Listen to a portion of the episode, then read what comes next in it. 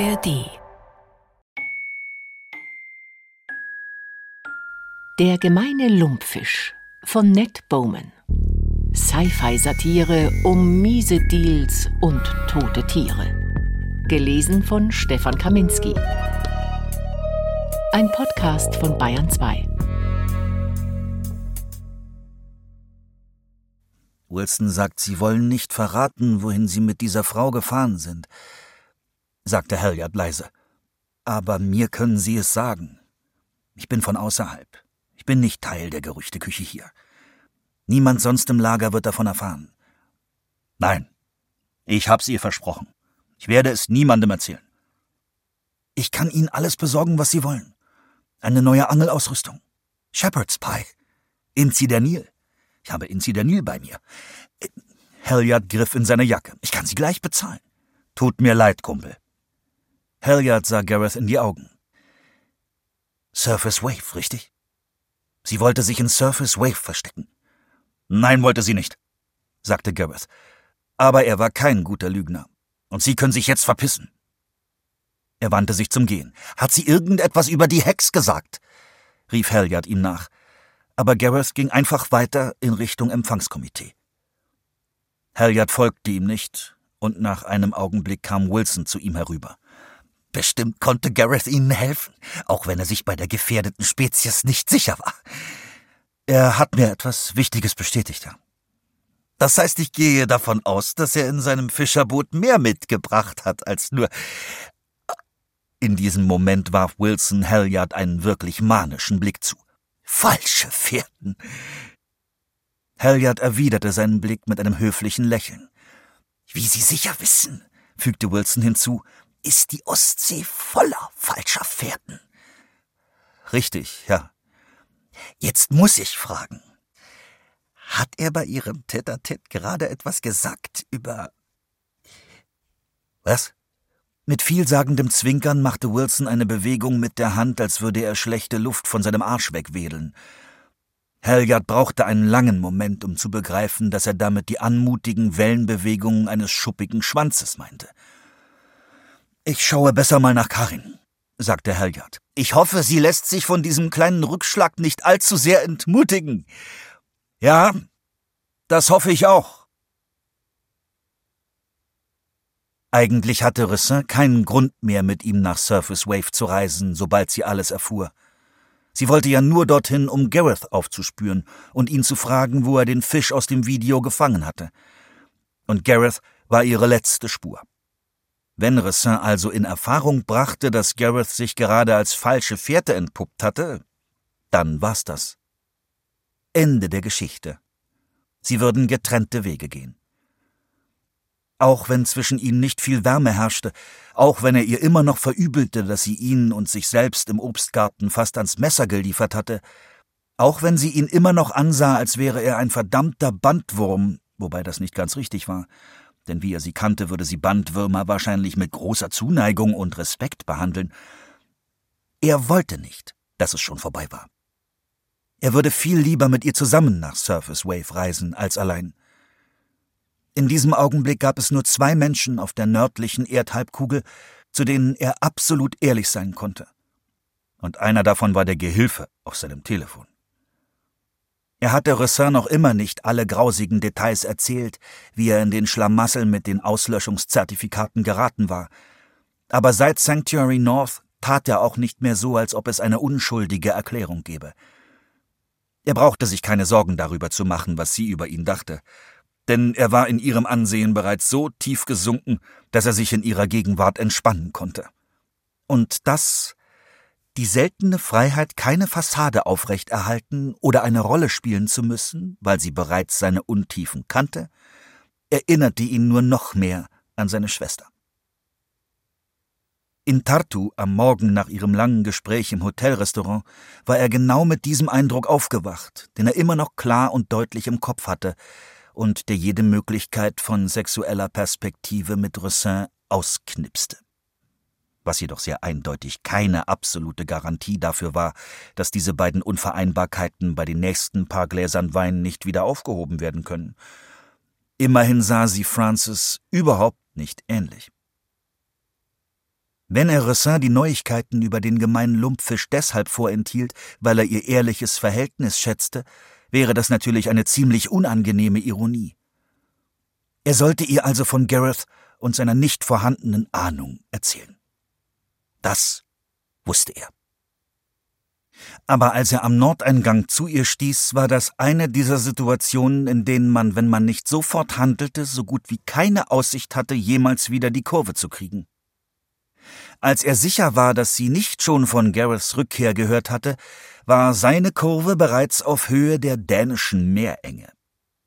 Und dann, nachdem er kurz abgelenkt war, weil er sich mit Nathan über die Hacks auf die Biobanken beraten hatte, fiel ihm ein, dass die Teenager jeden Moment eine Nachricht im Gruppenchat sehen konnten, in der die sensationelle Nachricht verkündet wurde.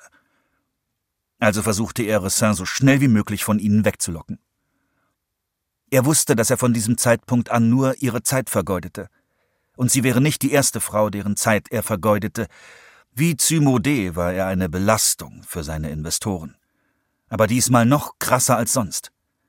Er versuchte seine Bedenken mit der Hoffnung zu zerstreuen, dass, wenn sie die Meerjungfrau in Surface Wave fanden und sie wirklich eine Meerjungfrau war, sie ihnen vielleicht sagen könnte, wo der gemeine Lumpfisch lebte.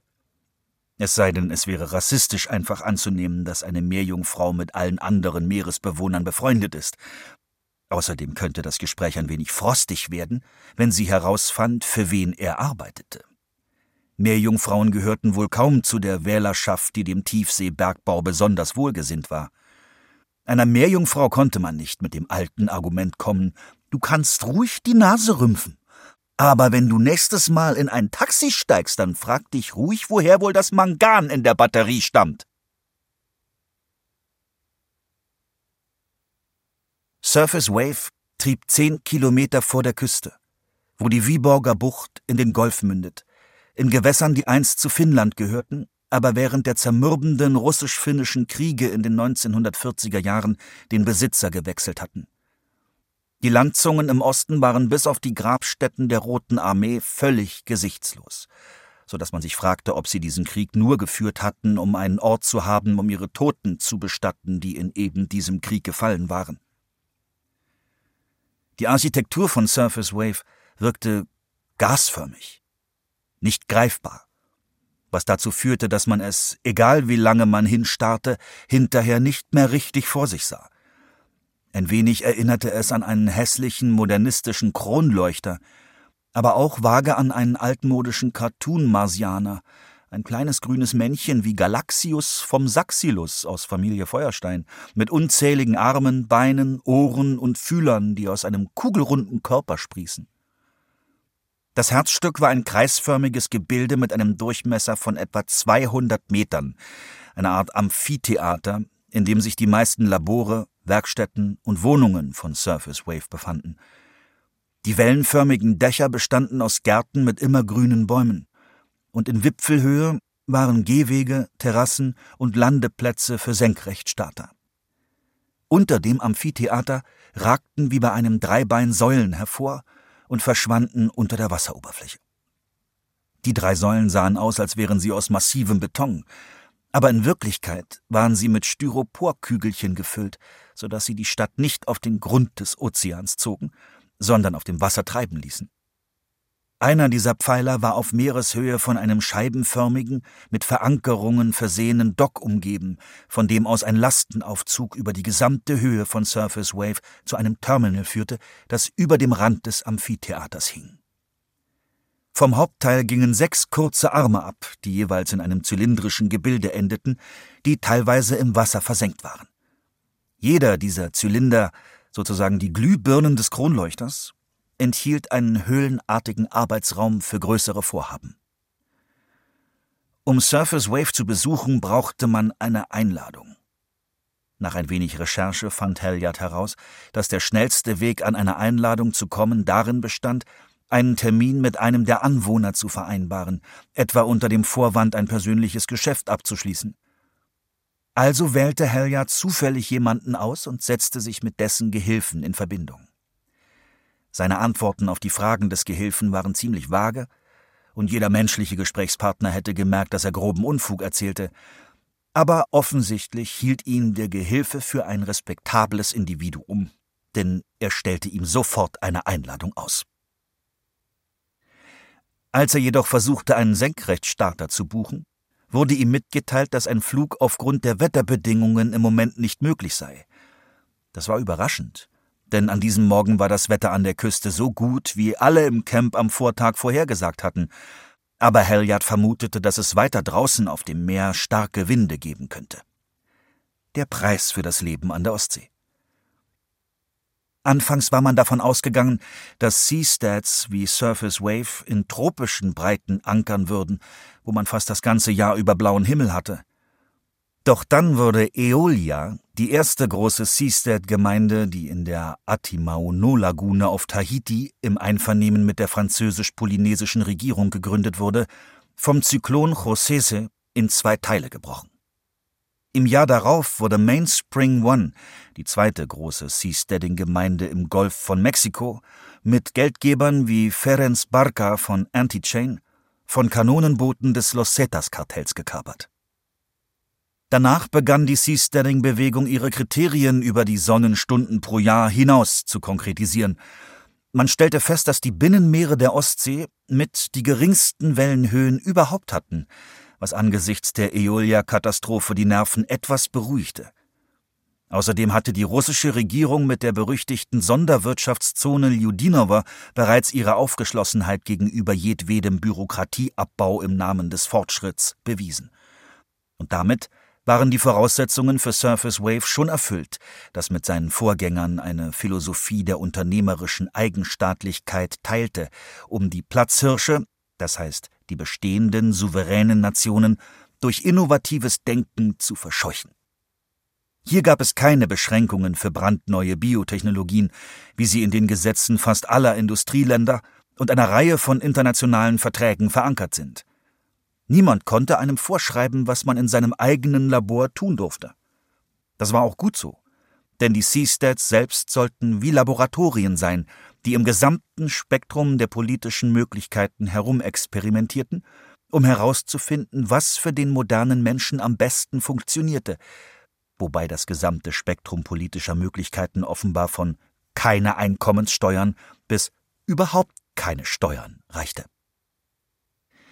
Es wurde eine Vereinbarung getroffen, die einer drastischeren Version der Vereinbarung zwischen Sanctuary North und der estnischen Regierung glich, der zufolge Surface Wave in russischen Gewässern schwimmen und Lizenzgebühren an die russische Staatskasse zahlen würde, aber nicht russischen Gesetzen unterworfen wäre, die nichts mit Kriegsführung oder Terrorismus zu tun hatten.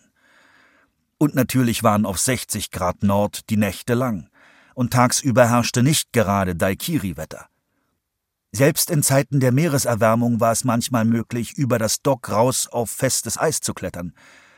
Aber Surface Wave bestand jetzt seit sechs Jahren – also viel länger als Eolia oder Mainspring One. Da auf Surface Wave keine Senkrechtstarter landen konnten, hatte die Stadtverwaltung einen Wassertaxidienst von Kotka aus organisiert. Am Morgen nach ihrem Besuch im Tinkanenlager checkten Halliard und Ressin aus ihrem Hotel aus und gingen hinunter zum Yachthafen. Es gab acht Sitzplätze auf dem Boot, aber als sie an Bord gingen, war nur ein weiterer Passagier mit ihnen auf der Rampe, ein bärtiger Mann in Anzug und Krawatte, der einen Seesack dabei hatte. Der Innenraum war sehr eng, was dazu führte, dass der Mann, als er sich bückte, um etwas aus seiner Tasche zu holen, von Ressins Rucksack seitlich am Kopf getroffen wurde. Ressin entschuldigte sich bei ihm, wenn auch nicht so übermäßig, wie es viele Leute getan hätten. Halliard hatte schon bemerkt, dass ihr kleine Peinlichkeiten nicht viel ausmachten. Der Mann winkte ab. Wohnen Sie da draußen? Oder sind Sie nur zu Besuch? fragte er, oder um genau zu sein, fragte sein Ohrhörer, nachdem er etwas in einer anderen Sprache gemurmelt hatte. Wir sind nur zu Besuch. Und Sie? Die winzige Verzögerung, die man im Gesichtsausdruck eines Menschen wahrnimmt, wenn die Übersetzung im Ohr erst einen Moment später einsetzt. Ich bin auch nur geschäftlich hier. Er sei aus der Türkei, sagte er. Alle setzten sich auf ihre Plätze. Das Wassertaxi fuhr los, vorbei an den Kränen, den Lagerhäusern und dem Schifffahrtsmuseum der Stadt, das nicht, wie man vermuten würde, ein hübsches kleines umgebautes Zollgebäude war, sondern eine strahlend blaue Pyramide von geradezu größenwahnsinnigen Ausmaßen. Sie saßen in einem Tragflächenboot, das sich bei zunehmender Geschwindigkeit so hoch aufrichtete, dass der Rumpf nicht einmal mehr das Wasser streifte. Aus der Ferne sah es aus, als würde es schweben. Würdest du dich für einen Hund erschießen lassen? fragte Ressin Halliard. Wessen Hund? Du hast gesagt, du würdest dich nicht für den letzten stacheligen Strandkäfer erschießen lassen. Aber du hast auch gesagt, wenn Hunde jemals aussterben würden, wäre das was anderes. Würdest du dich also für einen Hund erschießen lassen? Wenn wir jemals an den Punkt kommen, an dem es nur noch einen einzigen überlebenden Hund gibt, hoffe ich, dass ich längst tot bin. Okay, aber jemand hat eine Biowaffe hergestellt, die alle Hunde tötet. Und sie befindet sich in einem Kanister direkt neben mir. Und wenn der Kanister zerstört wird, verbreitet sie sich in der Troposphäre, sagte Halliard. Würde ich dann mein Gesicht hinhalten, um zu verhindern, dass eine Kugel den Kanister trifft? Ja. Natürlich würde ich das. Ich wäre der größte Held der Menschheitsgeschichte. Ressin warf ihm einen ihrer unnachgiebigen Blicke zu. Du hältst mich für einen Speziesphilister, sagte Halliard. Ich bin ein Fan von Hunden nur, weil sie Millionen Menschen Freude bereiten. Wie kindisch von mir. Ich gebe dir recht, dass es traurig wäre, Hunde zu verlieren. Genauso traurig wäre es, den stacheligen Strandkäfer zu verlieren. Aber wir verlieren nicht nur den stacheligen Strandkäfer. Wir verlieren den stacheligen Strandkäfer und jedes Jahr mindestens 10.000 weitere Arten. Du sagst, du würdest lieber sterben, als die Hunde zu verlieren. Aber diese 10.000 Arten pro Jahr machen dir überhaupt nichts aus. Herrgott, ihr hört nie auf, über eure 10.000 im Jahr zu reden, als wären wir bei dieser verdammten Jane Austen. Der Unterschied ist, dass Hunde tatsächlich etwas für uns tun. Die meisten anderen sind für niemanden von Nutzen. Ich meine, wenn es nicht um nett oder nicht nett geht, oder nützlich oder nicht nützlich, wenn es nur um interessant geht, warum interessiert dich dann Captcha nicht? Warum redest du nicht darüber, was für eine Tragödie es wäre, wenn wir eine Pilzinfektion ausrotten? Wenn du in dieser Sache konsequent sein willst, dann musst du dich auch um Capture kümmern. Ein Moment lang dachte er, er hätte einen Punkt gemacht. Aber Ressin antwortete, Capture ist mir nicht egal. Ich denke, es wäre eine Tragödie, wenn wir es ausrotten. Capture ist so bemerkenswert wie Honigdachse oder Paradiesvögel. Ach, komm schon! Mittlerweile fuhren sie zwischen den kleinen Inseln hindurch, die Halliard vom Strand des Camps aus gesehen hatte. Plattformen aus Felsgestein, glatt und flach wie Gussbeton. Die Leute beschwerten sich über die Tagebauminen von Brahmasamudram, nur weil sie ein paar Bergkuppen kappten. Aber die Eiszeit des Pleistozäns hatte die Landschaft hier oben so gründlich zerstört, dass die EU bestimmt versuchen würde, etwas dagegen zu unternehmen, wenn es gerade erst passierte. Du glaubst also wirklich nicht, dass irgendetwas einen Wert haben kann, der über die Funktion für den Menschen hinausgeht? fragte Ressin. Wert für wen? Ressin bat Helyard, sich einen Planeten in irgendeiner abgelegenen Galaxie vorzustellen. Einen üppigen, brodelnden, glitzernden Planeten mit stratosphärischen Wasserfällen, mit großen Landschwämmen, die durch Täler hüpfen, mit Korallen, die perfekte Sechsecke bilden, mit summenden Flechten, die an rosafarbenen Kristallen kleben, mit prismatischen Quallen, die aus Flüssen auftauchen, mit titanischen Lilien, die auf Tornados angewiesen sind, um ihre Pollen zu verbreiten.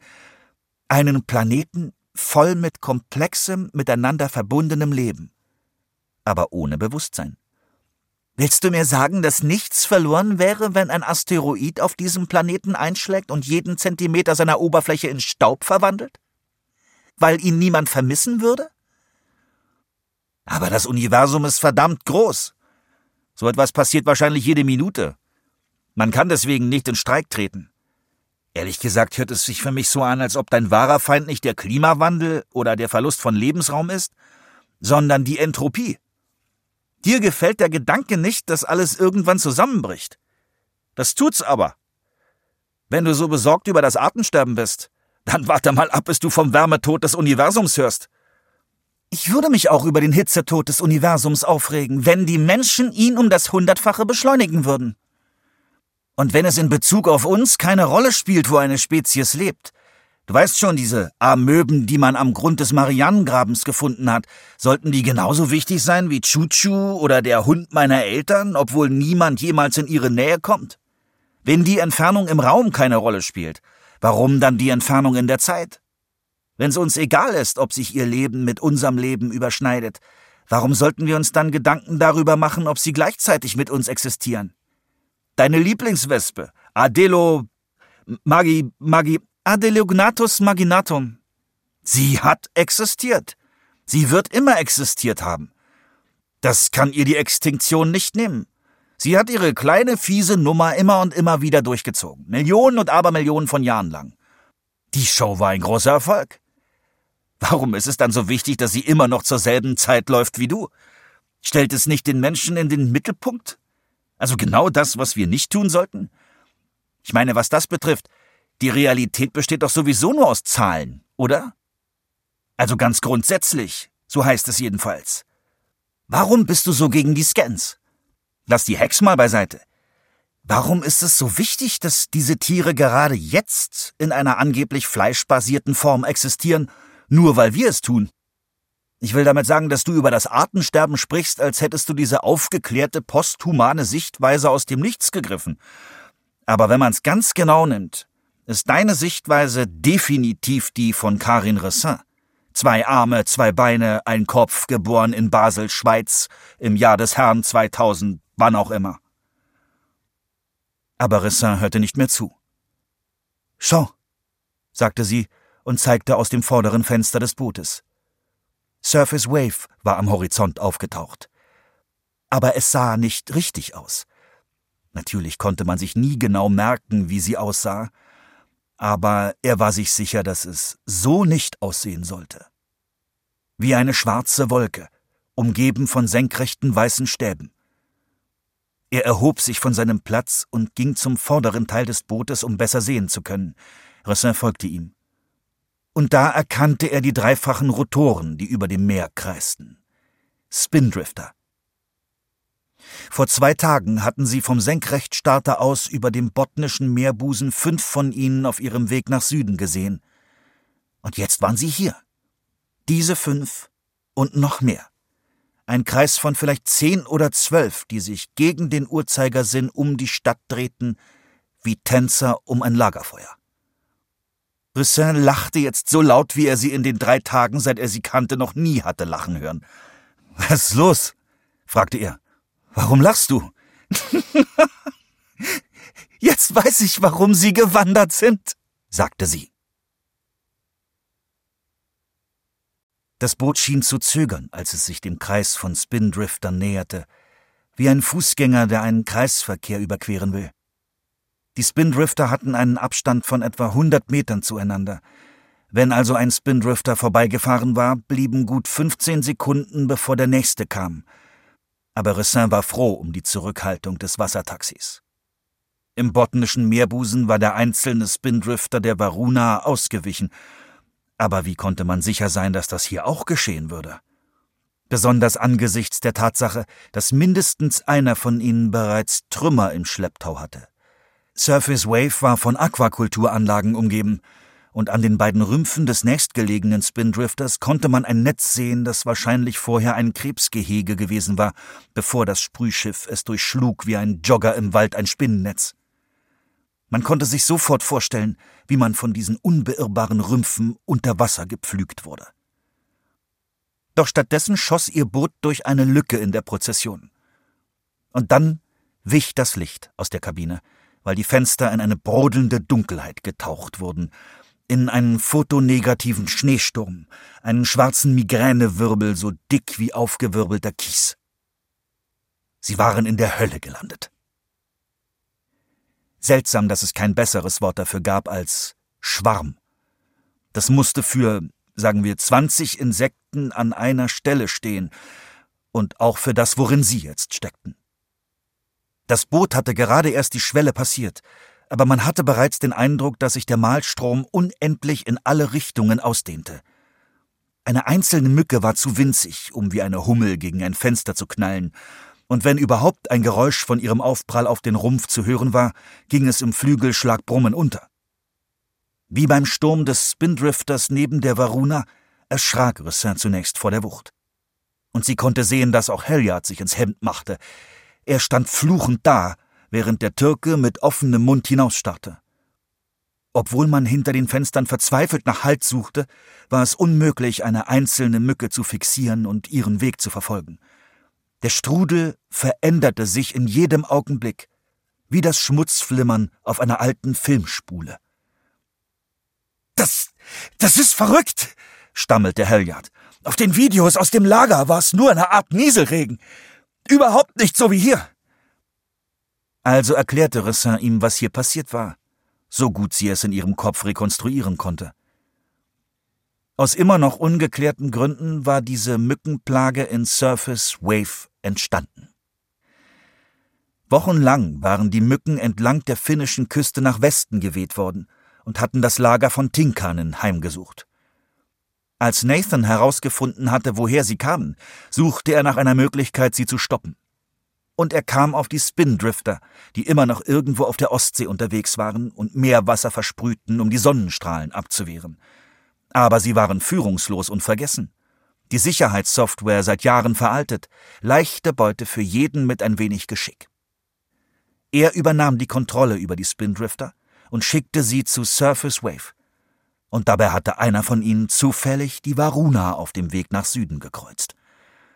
Dort angekommen, bildeten sie dieses Karussell und flochten ihre seltsamen Luftströme zu einem Kranz um die Stadt.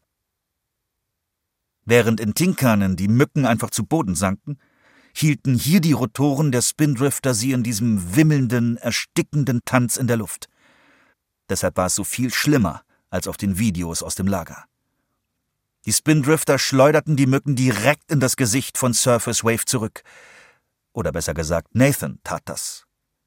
Jetzt verstand Russin, warum Elsie so stolz auf ihn war. Wenn die Mücken von hier kommen, warum tun sie da nichts dagegen? fragte Helyard. Ich habe keine Ahnung. Jetzt ließ die Intensität ein wenig nach, obwohl das Licht in der Kabine nicht heller wurde, und Ressin merkte, dass sie unter dem Hauptkorpus von Surface Wave herfuhren, in dessen Schatten sie geschützt waren. Hier befanden sich die drei Schwimmsäulen, die bis zur Basis des Schiffes reichten und einen Hohlraum aus nacktem Beton bildeten, wie in der toten Zone unter einer Hochstraße. Das Wassertaxi steuerte auf das Dock an einer der Säulen zu, und Ressin konnte eine Art Golfkart erkennen, das auf sie zukam. Das Golfkart hielt an der Kante des Docks und eine Gestalt in einem gelben Overall glitt heraus – Nachdem das Boot angelegt hatte, stellte sich heraus, dass der Auftrag dieser Gestalt darin bestand, drei Moskitonetze durch die Luke zu schieben. Der Sprint vom Dock zum Golfkart war ziemlich kurz, aber Ressin war trotzdem dankbar für das Moskitonetz, das sie sich wie eine Burka übergezogen hatte, denn selbst hier war der Mückenhagel so heftig, dass man sich am liebsten mit den Armen über dem Gesicht auf dem Boden zusammenrollen wollte. Im Gegensatz zu einem echten Golfkart war dieses hier von allen Seiten dicht, aber es war unmöglich zu verhindern, dass die Mücken in den wenigen Augenblicken, in denen die Türen geöffnet wurden, ins Innere strömten. Ressin musste sie vom Sitz wischen, bevor sie mit ihrem Rucksack auf dem Schoß Platz nahm. Jedes Mal, wenn sie ihre Füße bewegte, spürte sie die Tiere unter ihren Turnschuhen. Der Mann im gelben Overall stellte sich als Daniel vor, begrüßte sie in Surface Wave und entschuldigte sich für die Situation. Wie heißt das Ding, bei dem drei Geister den gelben Kerl jagen? fragte Helyard.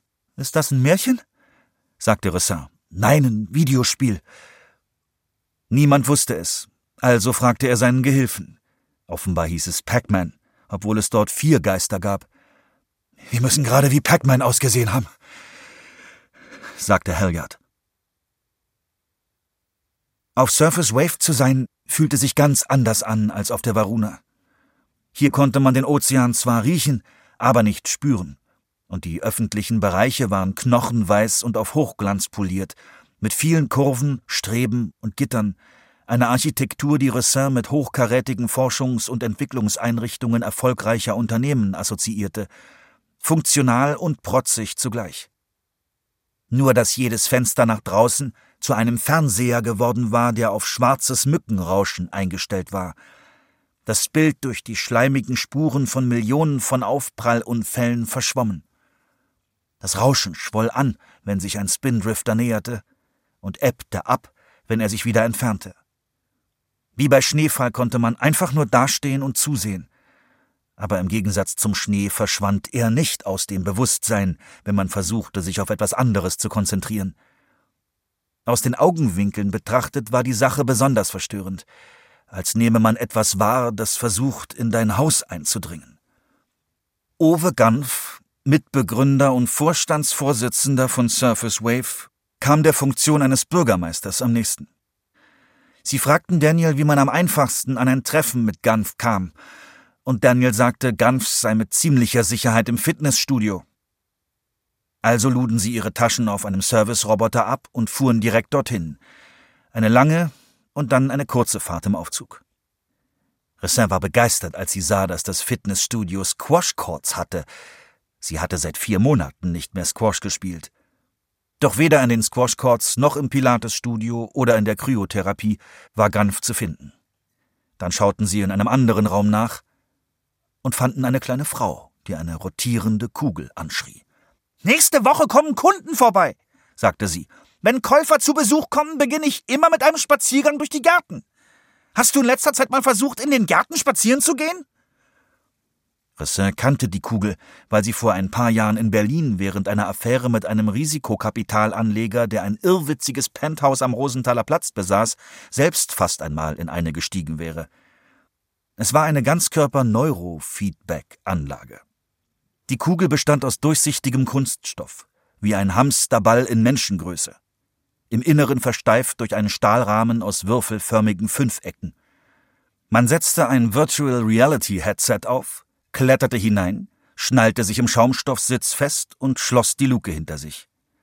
Räder am Sockel konnten die Kugel um 360 Grad auf jeder Achse drehen, so dass man mehr oder weniger das Gefühl hatte, frei zu schweben. Sensoren im Inneren erfassten die kleinsten Bewegungen des Körpers, wodurch man nach Belieben durch das psychedelische Sternenfeld gleiten konnte, das einem das Headset zeigte. Dabei handelte es sich jedoch nicht um irgendein beliebiges psychedelisches Sternenfeld. Es wurde sekündlich durch die Gehirnwellen erzeugt, die das Headset von der Kopfhaut ablas. Die Idee dahinter war, dass man durch die Galaxie der eigenen Emotionen glitt, die mal zu einem Gebirge, einem Zellkern oder einem Twombly-Gemälde wurden. Und während sich die eigenen Emotionen veränderten, sah man sie um sich herum gespiegelt. Mit der Zeit lernte man durch diese Rückkopplungsschleife die bewusste Kontrolle zu übernehmen, bis es keinen Unterschied mehr zwischen der inneren und der äußeren Welt gab, zwischen dem Ausstieg aus einer Fassrolle und der Beruhigung eines aufdringlichen Gedankens. Für Ressin war es im Grunde so, als ob die Worte atme tief ein und zähle bis zehn eine halbe Tonne wiegen und eine Viertelmillion Euro kosten würden. Der Mann in der Kugel sagte etwas, aber die Worte klangen dumpf, so dass man sie durch das Surren der Maschine nicht hören konnte. Die Frau klopfte gegen das Plastik, als wolle sie ein Zootier ärgern. Ich kann dich nicht hören, Owe, verdammt nochmal! Als der Mann diesmal sprach, drang seine Stimme aus einem Lautsprecher im Sockel. Ich bin gerne bereit, später darüber zu reden, aber jetzt bin ich gerade mitten in einer Sitzung. Warum kommst du nicht aus dem Ding raus und machst deinen verdammten Job? Ich kann meine Aufgaben nur dann wirklich effektiv erfüllen, wenn ich geistig klar bin und es ist Teil meines Jobs, für diese geistige Klarheit zu sorgen. Es wäre unverantwortlich, wenn ich das nicht täte. Owe! Du unterbrichst meine Immersion, sagte Ganf. Es ist völlig sinnlos, wenn du das machst. Wahrscheinlich muss ich wieder von vorne anfangen. Owe, es regnet Insekten. Das ist ein verdammter Albtraum. Dafür zahle ich keine Miete. Stell einfach den Strom in Modul 3 ab. Mehr musst du nicht tun. Ressin wusste, dass Modul 1, Modul 2, Modul 3 und so weiter die Namen der großen bierdosenförmigen Arbeitsräume an den Enden der radialen Arme von Surface Wave waren.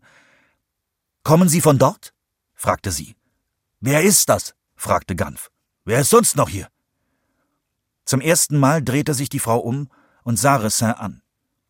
Die meisten Bewohner von Surface Wave, die Ressin bisher gesehen hatte, trugen irgendeine Form von Business Blend oder Mint Blend, Aber diese Frau hier hatte kosmetische Implantate unter der Gesichtshaut.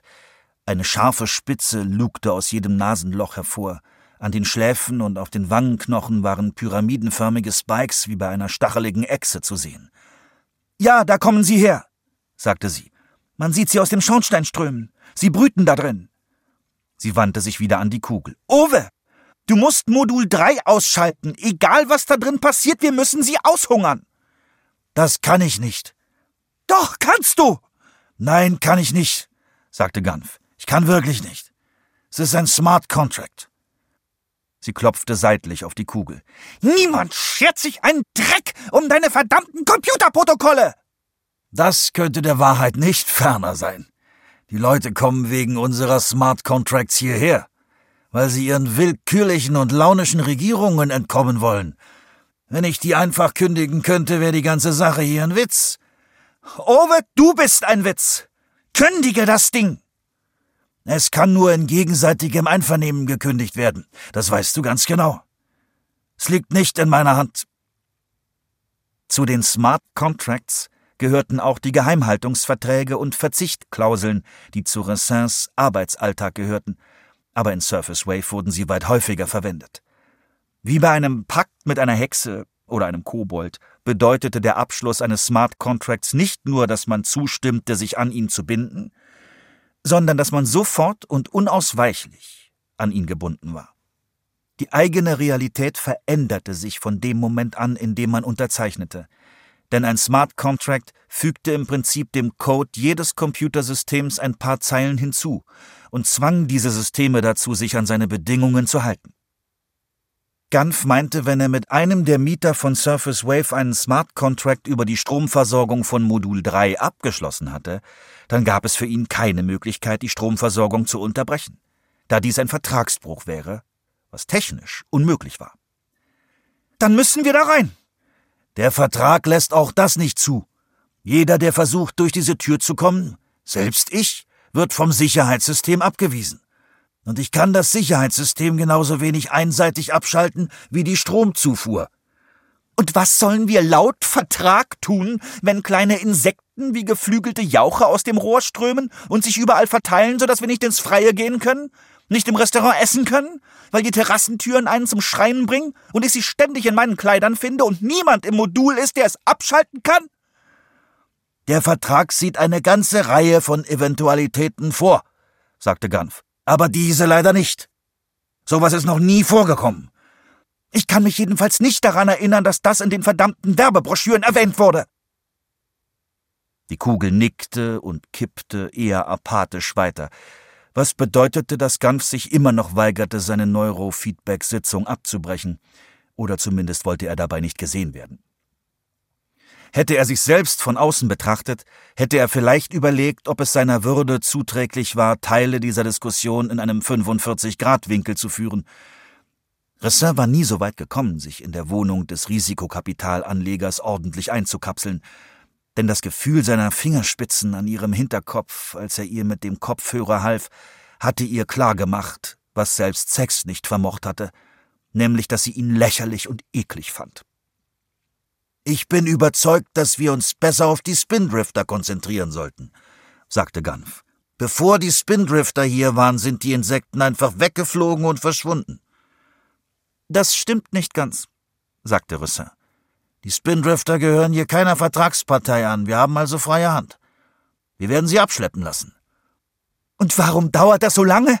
fragte die Frau. Fast alle angefragten Firmen haben mir gesagt, dass sie keine Abschleppversuche an einem großen fahrenden Schiff vornehmen. Aber wir sind gerade in Verhandlungen mit einem Unternehmen in St. Petersburg und ich bin optimistisch, dass wir Anfang nächster Woche gut wenn du dich nur in deiner verdammten Schneekugel verstecken willst, dann erledigen eben wir deine Arbeit für dich. Sie drehte sich um und rollte dabei so übertrieben mit den Augen, dass man hätte meinen können, auch die seien zu einer 360-Grad-Umdrehung fähig. Aus dem Lautsprecher am Fuß der Kugel ertönte ein kleiner Seufzer der Erleichterung. Mr. Gunf, sagte Halliard. Wer sind Sie? brüllte Gunf. Warum sind Sie noch hier? Ich dachte, alle wären weg. Sir wusste, dass ihr Vorwand für den Besuch in Surface Wave ein Treffen mit einer Biotech-Firma war. Und Halliard, der vermutlich der Meinung war, es sei taktvoller, dem nicht zu widersprechen, erzählte von ihrer Suche nach dem Fischer und der Meerjungfrau, als wolle er andeuten, dass dies nur einer von mehreren Punkten auf ihrer Tagesordnung war. Sie müssten irgendwann letzte Nacht angekommen sein, erklärte er. Beide oder vielleicht auch nur einer von ihnen. Privatsphäre ist einer der zentralen Punkte unseres Wertemandalas, sagte Ganf. Wir plaudern nicht einfach so über unsere Besucher, wenn uns jemand fragt. Nein, natürlich nicht. Aber diese Leute oder diese Personen sind keine, Sie wissen schon, legalen Besucher wie wir. Ich meine, sie sind mit einem Fischerboot aus dem Arbeitsmigrantenlager bei Tinkanen hergekommen. Wie gesagt, wir reden nicht über unsere Besucher. Ganf schwieg einen Moment. Aber ich kann Ihnen versichern, dass niemand aus einem Flüchtlingslager einfach nach Surface Wave rudert. Wir haben einen sehr guten Perimeterschutz, um ein solches Szenario zu vermeiden. Okay. Aber sollten Sie dennoch auftauchen, könnten Sie uns vielleicht Bescheid geben? Tut mir leid, das entspricht nicht unserer Vorgehensweise.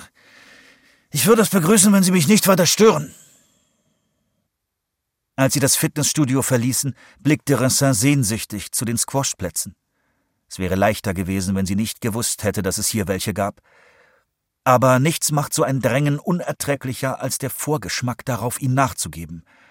In diesem Fall der aufgestaute Druck von drei Monaten in beengten Unterkünften sowie drei Tage ununterbrochenes Reisen, der sie zum Zittern brachte wie ein Dampfkessel.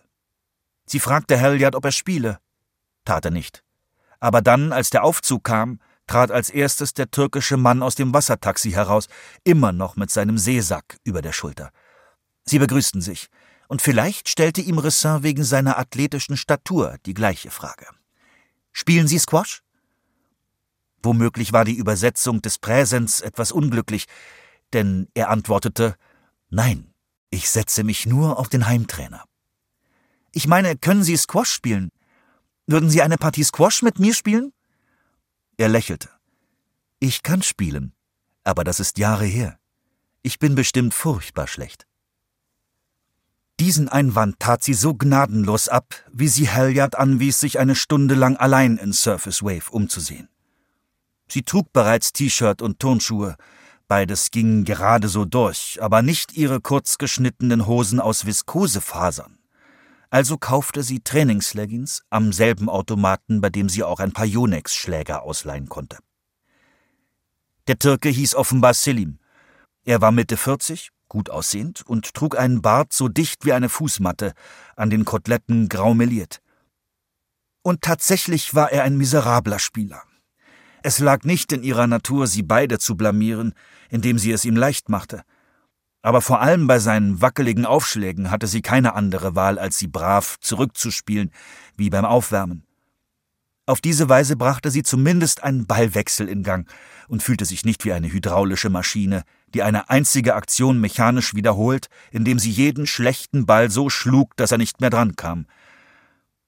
Sie sprachen kaum miteinander, bis ihr zweites Match zu Ende war, als er sagte Ich gebe Ihnen die Adresse meiner Mutter in Gaziantep. Warum? Damit Sie die Rückführung meiner sterblichen Überreste an meine Familie veranlassen können. Sie lachte, froh darüber, dass er weder beleidigt noch verlegen war. Ich spiele oft. Es gab eine Zeit, da war ich sowohl im Squash als auch in Englisch ziemlich gut, falls Sie das glauben können. Verstehen kann ich immer noch ganz gut, aber seit ich das hier benutze, er deutete auf den Ohrhörer, der für ihn übersetzte, kriege ich kaum mehr ein Wort heraus. Arbeiten Sie in der Biotechnologie? Nein, ich bin Intelligenzgutachterin. Oh, auf dem Schiff habe ich gehört, wie Sie über das Artensterben gesprochen haben. Das erklärt alles. Sie sind nicht die erste Ihres Berufsstandes, die ich treffe. Ich arbeite für das Ministerium für Forst- und Wasserwirtschaft. Und was machen Sie in Surface Wave? Er lächelte zaghaft, als ob er gleich ein Geständnis ablegen wollte. Nun, Sie wissen, dass es in Anatolien viele gefährdete Arten gibt? Ja. Ich bin hier, um noch mehr zu machen. Selim erklärte, dass er stellvertretender Ministeriumsdirektor des Regionalreferats für Südostanatolien sei. Ende des Jahres sollte die türkische Regierung endlich den ersten Spatenstich für eine Hochgeschwindigkeitsstrecke setzen, um die Städte Adana, Gaziantep und Diyarbakir miteinander zu verbinden. Mitten durch sein Zuständigkeitsgebiet. Da es sich um eine Region mit großer Artenvielfalt handelte, hatte die WKBA eine gründliche Untersuchung der Trasse in Auftrag gegeben, um herauszufinden, ob der Bau endemische Arten auslöschen könnte, die durch eine Kombination aus Klimawandel, Wasserkraftwerken und die Überweidung durch unersättliche Ziegenherden bereits dezimiert worden waren. Bei solchen Untersuchungen wurden Kolibri-große Drohnen eingesetzt, um jeden Zentimeter des Geländes abzusuchen.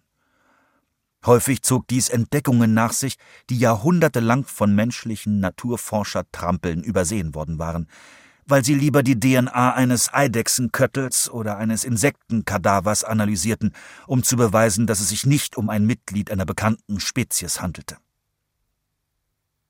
Laut WKBA-Vorgaben wurde diese Bahntrasse nicht als inakzeptabler Regelbruch seitens der Türkei angesehen.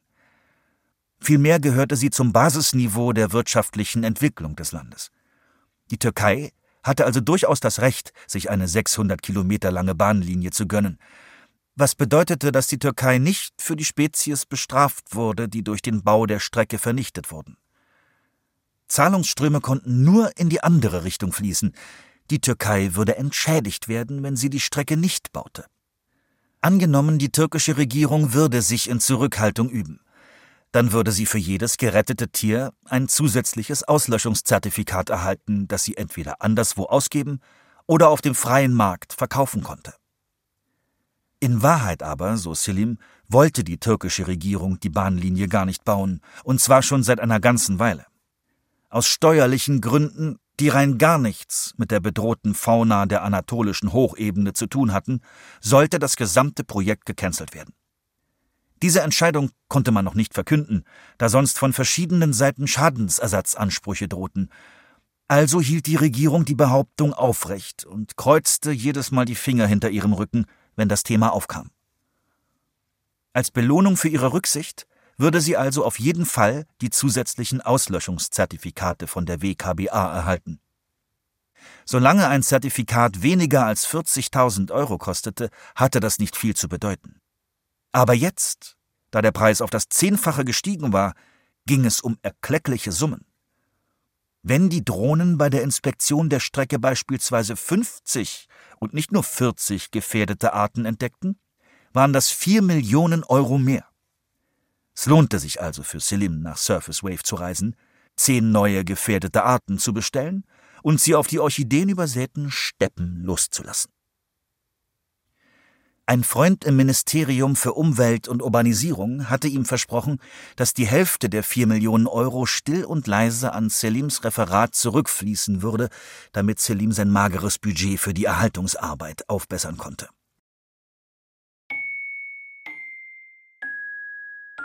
Der gemeine Lumpfisch von Ned Bowman.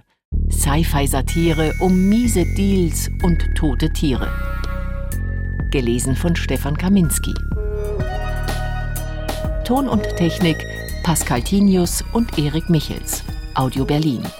Regie und Redaktion Kirsten Böttcher. Produktion Bayerischer Rundfunk 2023. Das Buch ist in der Übersetzung von Marion Hertle im Liebeskind Verlag erschienen. Weltrettung, Tech-Konzerne und Aktivismus. Darum geht's auch in Emily's Reminder, unserem Hörspieltipp. Emily macht Karriere in einem großen Tech-Konzern, der quasi durch Sonnenverdunklung den Klimawandel aufhalten will. Doch irgendwas stimmt mit den Zahlen nicht. Ihr findet das Hörspiel in der ARD Audiothek. Es ist Teil eines exklusiven Hörspiel-Podcasts, der von Wissenschaftsjournalist Niklas Kollorz gehostet wird. Also hört doch mal rein. Wir packen euch den Link dazu in die Show Notes.